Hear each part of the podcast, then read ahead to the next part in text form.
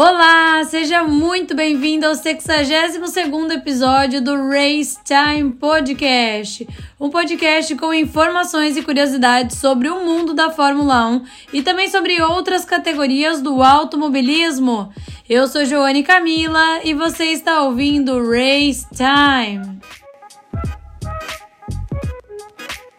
Bom, meus amigos, o Race Time Podcast está de volta aí pós-férias com as energias renovadas para comentar esse resto de temporada que ainda vai dar muito o que falar, vai ter muita disputa, muita ultrapassagem. Olha, a gente sabe que o primeiro lugar está garantido para Max Verstappen, mas as outras posições não tem nada definido e ainda pode bagunçar muito até o final da temporada. E olha, eu quero comentar com vocês que teremos algumas mudanças aqui nos episódios e que inclusive temos uma novidade. Se você está acompanhando o Race Time Podcast pelo Spotify, você agora pode interagir com o podcast aqui diretamente do Spotify. Se você descer aí um pouquinho a, a página onde está o episódio aí do Race Time, você vai ver uma parte de interação, onde você pode falar a sua opinião sobre o Grande Prêmio da Holanda, sobre o que você achou da corrida, e aí nós também podemos trocar essa ideia. Vou contar para vocês o que aconteceu nesse fim de semana, trazer um pouco para minha visão também sobre essa corrida e esse fim de semana como um todo, mas também quero que você deixe o seu feedback ali para mim saber também a sua opinião. Bom, finalizada mais uma etapa aí do calendário 2023 da Fórmula 1, dessa vez o Grande Prêmio da Holanda. E olha, meus amigos, que grande prêmio agitado foi esse, né?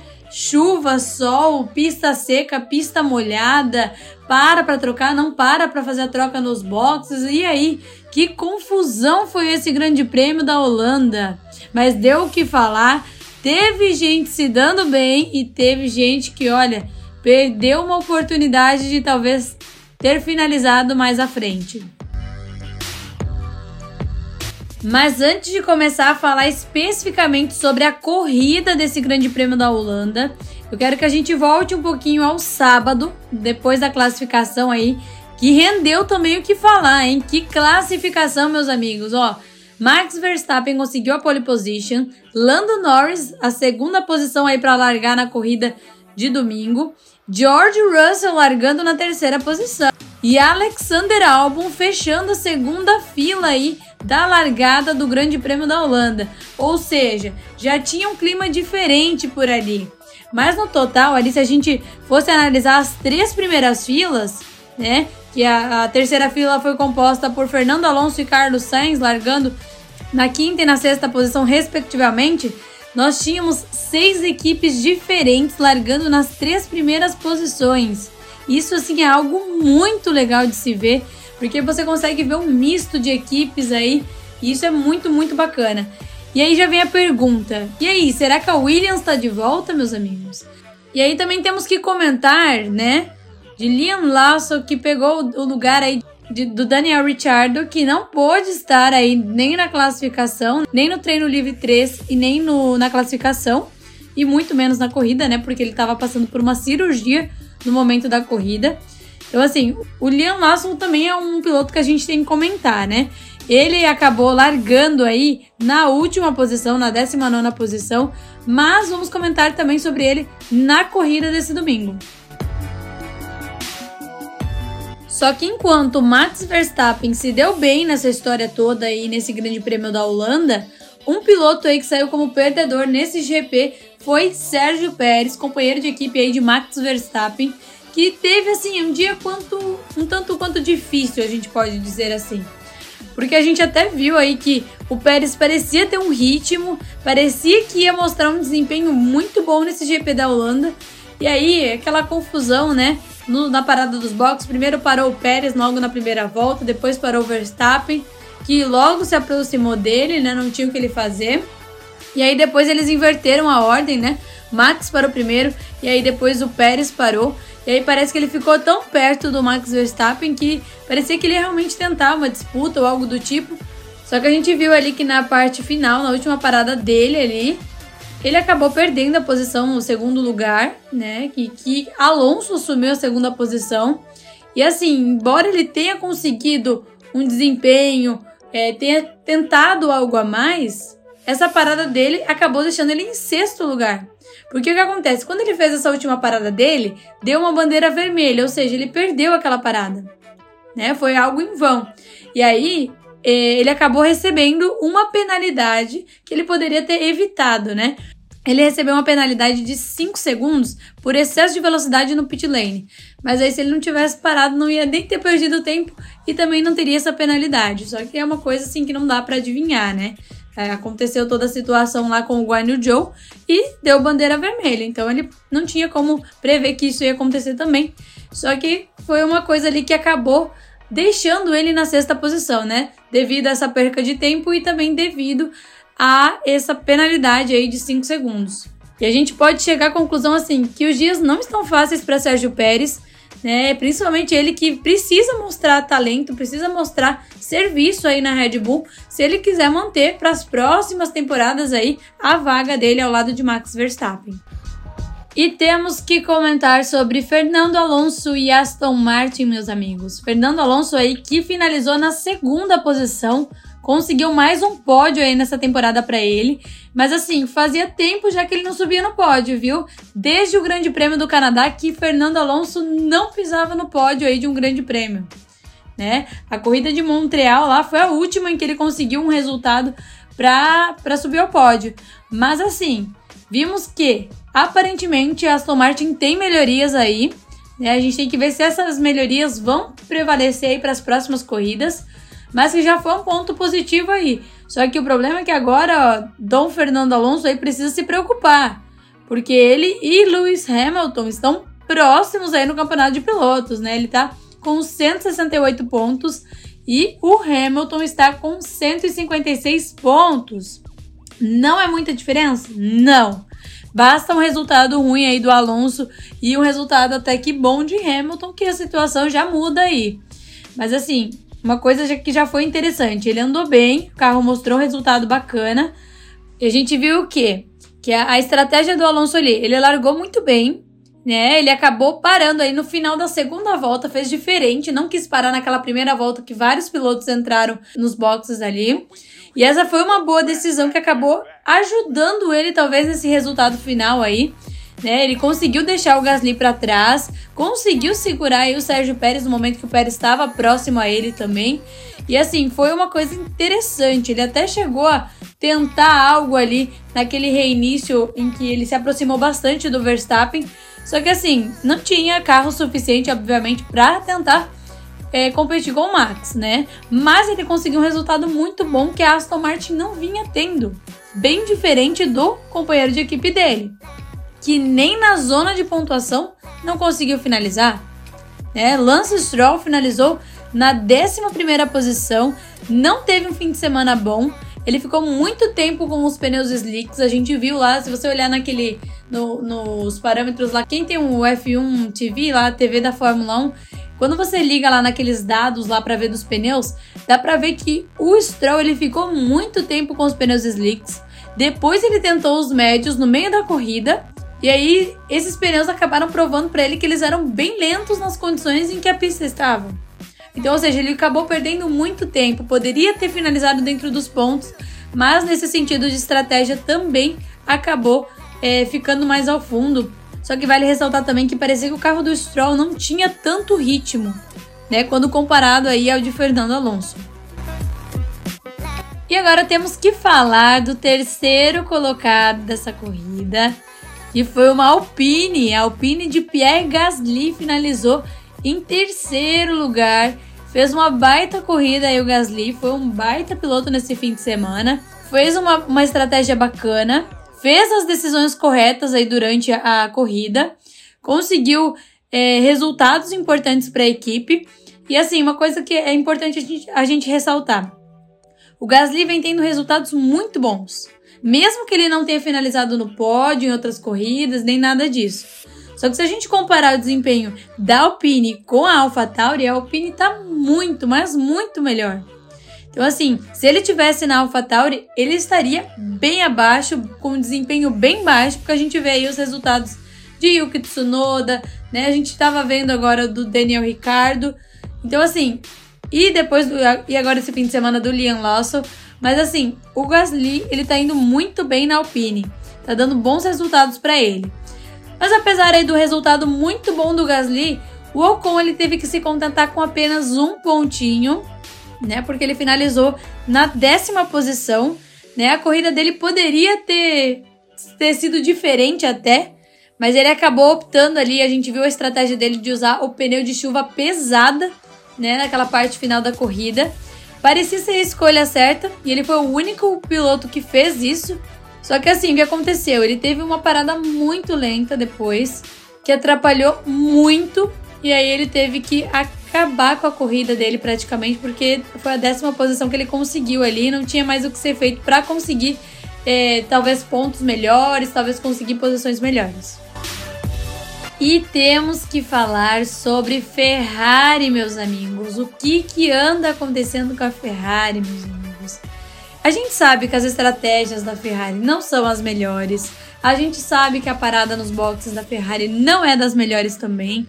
Mas olha, esse fim de semana foi complicado aí para a equipe italiana, viu? Primeiro que a gente viu aquela parada no box, super atrapalhados os mecânicos ali da Ferrari pneu praticamente solto ali na mão deles, parecia que não tinham controle, tava muito, tava muito bagunçado aquilo. Né? A gente viu que isso aí, ok, todo mundo sabia que a chuva ia chegar, que talvez não ia chegar tão rápido, né? Que talvez fosse chegar em cinco minutos e acabou chegando antes. Mas poxa, eles são profissionais, né? Tem que estar preparado ali para a situação e eles estavam super atrapalhados. E aí, meus amigos, Charles Leclerc fez contato com Oscar Piastri né? Quando tava um momento de chuva bem intensa lá.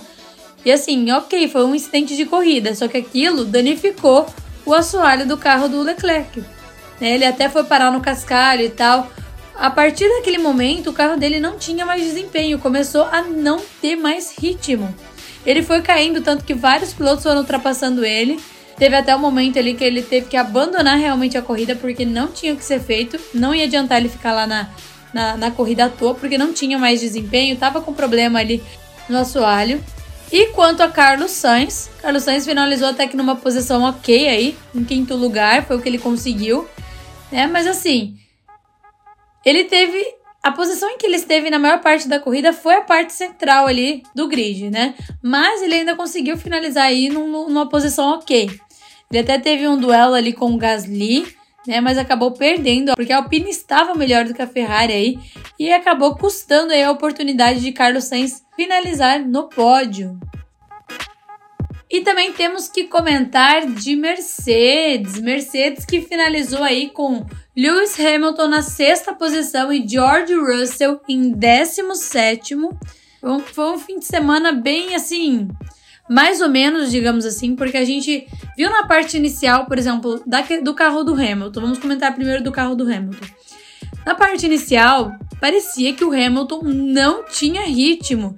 Ele começou a corrida com pneus médios, né? Mas essa decisão aí acabou dando tudo errado porque a chuva chegou, teve que ir para os boxes também, assim como vários outros pilotos. O que acontece? A Mercedes não chamou nenhum dos dois pilotos para ir para o box inicialmente.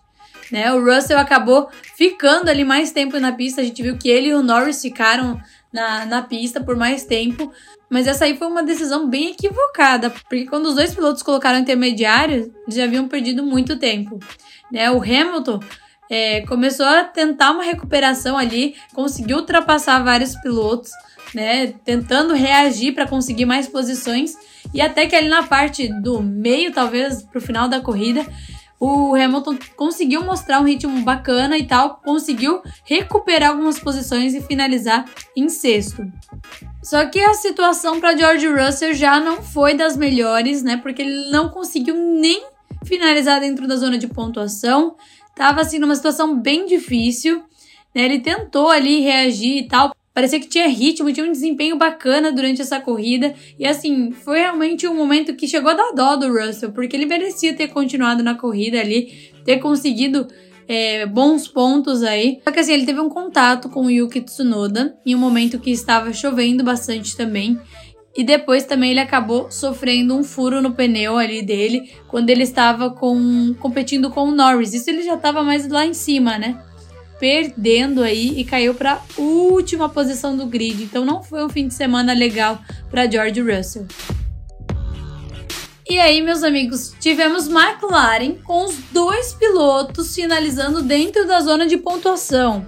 Mas a McLaren que vem mostrando um certo potencial aí nessas últimas etapas aí. E assim, vamos lá. Lando Norris finalizou na sétima posição, teve uma largada boa, mas não conseguiu chegar nem perto aí do Verstappen. O Verstappen acelerou muito na largada. E aí, quando a chuva chegou, ele acabou optando por enfrentar a situação ali de chuva e tal. Como eu falei para vocês, ele e o Russell ficaram na pista, né? Assim como o Oscar Piastri também ficou na pista, que é o companheiro de equipe do Lando Norris. Só que assim, foi uma, uma decisão equivocada, pode ter custado a ele aí uma posição melhor. E aí, quando ele finalmente colocou os pneus intermediários ali, que são os pneus de chuva, ele já não estava mais no top 10. Né? Então ele acabou perdendo muitas posições aí. Né? O Oscar Piastri até tentou reagir um pouco ali com os pneus slicks, mas também perdeu muito tempo ali. Mas ambos os pilotos tentaram aí recuperar a posição, ultrapassaram, foram aí tendo um ritmo melhor, como eu falei, na parte aí mais final da corrida e conseguiram finalizar em posições até que ok, aí sétimo e nono lugar. E temos que falar de uma equipe assim que o pessoal tá muito animado. Eu vi que vocês mandaram várias mensagens sobre essa equipe no direct e é a Williams, meus amigos. Que corrida tem feito a Williams? Principalmente falando aí de Alex Albon. Ele tem tido um desempenho muito bom, tem se mostrado um piloto muito esforçado para conseguir pontos. Lógico ali que o Sargent não teve um fim de semana bom aí na Holanda. Mas falando aí, como um todo, a Williams tem se mostrado uma equipe que está com um carro bom, que tem um carro com ritmo melhor aí, perto de como eles estavam no ano passado. E assim, nesse fim de semana na Holanda, o álbum finalizou na oitava posição, mais uma vez dentro da zona de pontuação, uma posição super bacana aí para ele que apostou ali em uma estratégia diferente, ficou fora da parte inicial ali, fora do top 10, né? Parecia que ele tinha perdido a chance de ganhar os pontos, mas ele foi escalando o pelotão, ultrapassando, foi aos poucos fazendo as coisas funcionarem e conseguiu fazer boas ultrapassagens para finalizar aí na oitava posição. Já o Logan Sargent não teve um fim de semana bom, com certeza ele não quer lembrar desse fim de semana aí, porque ele acabou batendo ali nas barreiras, né? Acabou saindo fora da corrida ainda na parte inicial. Ele acabou perdendo a traseira do carro dele. E como ele comentou no rádio, parece que quando ele passou ali na zebra ou algo do tipo, algo quebrou do carro dele, ou ele tinha percebido que algo poderia ter quebrado ali. E aí depois a Williams acabou confirmando que foi uma falha hidráulica que aconteceu no carro dele. Né? Então ele perdeu a traseira e acabou batendo ali na, na, batendo nas barreiras. E aí, fim de jogo para Logan Sargent, que não teve um fim de semana bacana, mas vamos olhar pelo lado bom aí que a Williams conseguiu ter um piloto pelo menos dentro da zona de pontuação e a Williams tem se mostrado uma equipe aí com desempenho muito bom. E a Haas, meus amigos, que tivemos dois pilotos fora da zona de pontuação, décimo segundo 12 posição para Nico Huckenberg e 16 posição para Kevin Magnussen ao final do Grande Prêmio da Holanda. E assim, Magnussen parecia até que ia tentar pontos, ia ter uma estratégia bacana, nas, pelo menos na parte inicial ali, né? Mas quando a pista começou a dar aquela secada, que começou a sair aquele solzinho, né? Porque ficou aquele vai e volta, chove, fica sol, seca a pista, chove de novo, molha tudo. E aí teve um momento que a pista estava bem seca e a Haas do Magnussen ali parecia que não tinha ritmo para tentar continuar ali numa disputa para tentar segurar a posição dele, né? E ele acabou recebendo inclusive uma bandeira preta e branca, né, em um ponto ali de oscilação quando o álbum estava tentando ultrapassar ele. E aí depois ele até foi investigado aí por uma questão de infração, um reinício ali da corrida. Mas assim, Magnussen não teve um fim de semana bom, viu? Então foi bem, bem complicado aí para Kevin Magnussen. Nico Huckenberg ficou fora da zona de pontuação aí, 12 lugar. Não teve assim um ritmo bom, né? Não teve assim para falar, opa, foi um piloto aí, dentre os dois era o piloto que tinha o carro melhor. Não. Ele não tinha um ritmo bom também. Ele tava com pneus macios, né, na parte da ele até tentou, parecia ter algum desempenho, mas não tinha nada, não tinha ritmo, não conseguia nem disputar ele direito. E tava bem complicada a situação aí da Haas esse fim de semana na Holanda. E temos que falar de AlphaTauri, meus amigos.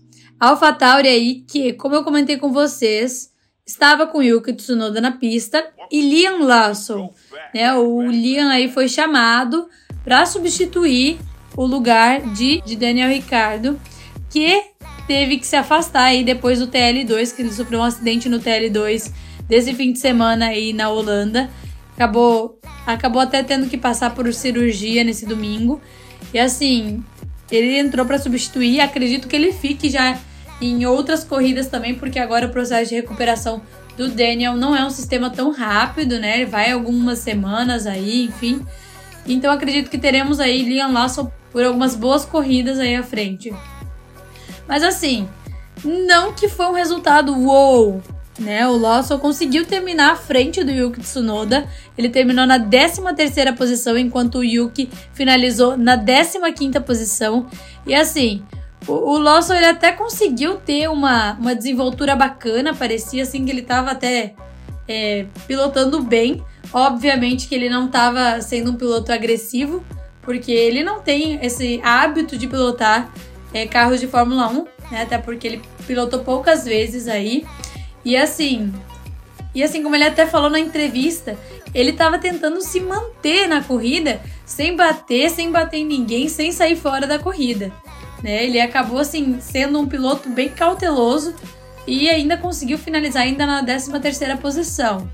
Mas Yuki Tsunoda, meus amigos, não teve um fim de semana bom não. Né? Ele teve ali uma, uma situação complicada, né? Que ele parou no final da primeira volta. A equipe demorou ali para fazer a troca também de pneus dele.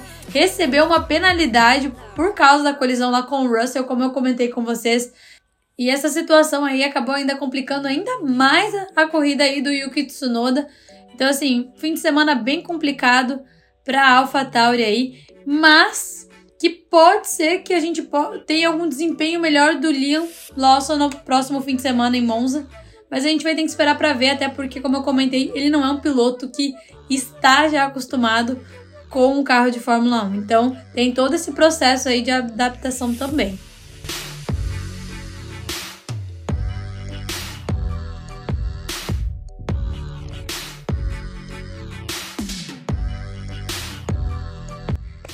E por último, Alfa Romeo, meus amigos. Alfa Romeo finalizou aí com Valtteri Bottas na 14ª posição e Guanyu Joe fora da corrida. Vamos lá. Vamos começar falando do Joe, porque o Joe ele acabou batendo o carro no, nas barreiras lá. O Joe ele estava entre os 10 primeiros, depois dele parar cedo ali para colocar pneus intermediários e tal. Parecia que a estratégia estava sendo bacana. Ele estava no top 10.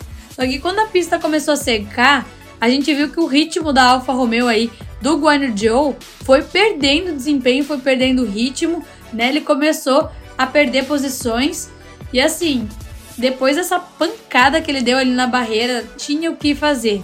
Ele é, esse, essa pancada dele aconteceu porque o carro dele aquaplanou, né, sob a chuva que estava bem intensa naquele momento. Então assim, não tinha também muito o que fazer, né? Ok, essas coisas de aquaplanar acontecem, mas foi uma situação aí que ele perdeu o controle por devido à aquaplanagem aí e o excesso de chuva, que estava uma chuva intensa na hora também que o Guanyu Joe bateu o carro. E aí o acidente do, do Joe causou uma paralisação na corrida, né? Porque teve bandeira vermelha, então todos os carros foram para o box. Demorou uma tantada ali para voltar a corrida, mas não foi um dia bacana aí para o Joe, principalmente sabendo que ele poderia talvez tentar alguma coisa para pelo menos, sei lá, finalizar próximo ao top 10 ou quem sabe no top 10. E Valtteri Bottas, meus amigos, fez assim o oposto, digamos, né? É uma estratégia diferente do que o Joe vinha fazendo.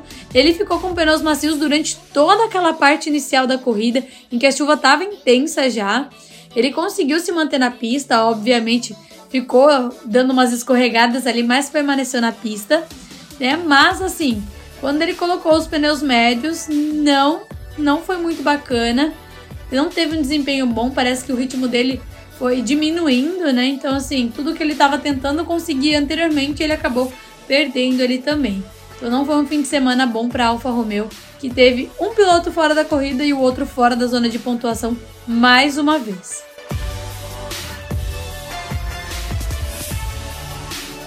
E assim, o Grande Prêmio da Holanda, na minha visão, foi um grande prêmio até então bacana. Porque assim, ele vinha sendo uma corrida bem monótona, mas assim, na parte em que começou a chuva aparecer, essa chuva é, que molha a pista, a pista seca, nananã, foi dando uma mexida ali no grid, foi dando para ver uma, uma mistura diferente ali nessa durante essa corrida. Então, assim, geralmente a gente vinha tendo em outras temporadas corridas bem maçantes na Holanda. Corridas, assim, bem cansativas no sentido assim, ah, largava geralmente era aquilo que finalizava, mudava pouca coisa, né? Geralmente o que largava já vencia, não tinha, abria uma vantagem muito grande perto dos outros pilotos ali.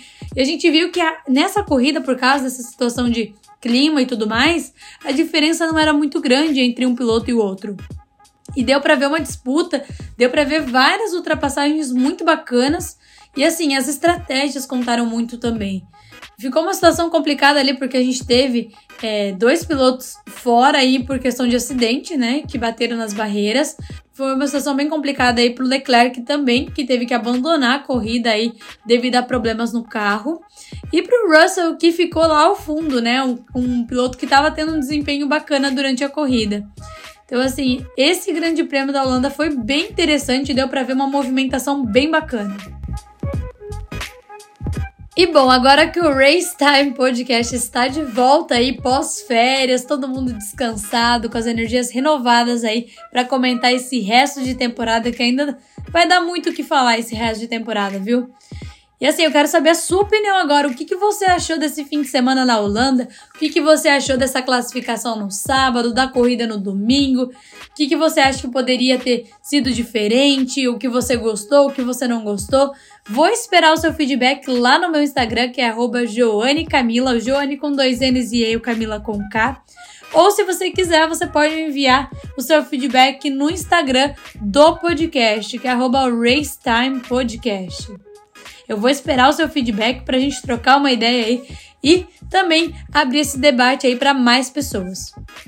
E bom, eu quero agradecer por você ter ficado até aqui comigo. É, sejam bem-vindos as novas pessoas, porque eu sei que tá chegando várias pessoas novas por aqui. Eu tô muito feliz também. E assim, muito, muito obrigada pela audiência de sempre. Obrigada por acompanharem o Race Time e o meu conteúdo lá no Instagram também. E ó, te espero no próximo episódio também, viu? Até lá!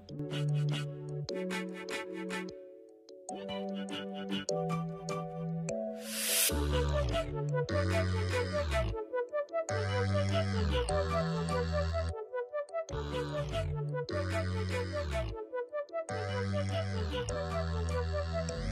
back.